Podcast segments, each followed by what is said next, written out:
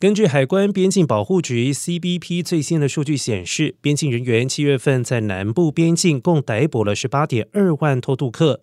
虽然数字连续第二个月下降，但专家表示，趋势不变的话，预计九月底财政年度结束时，被捕总人数将首次突破两百万。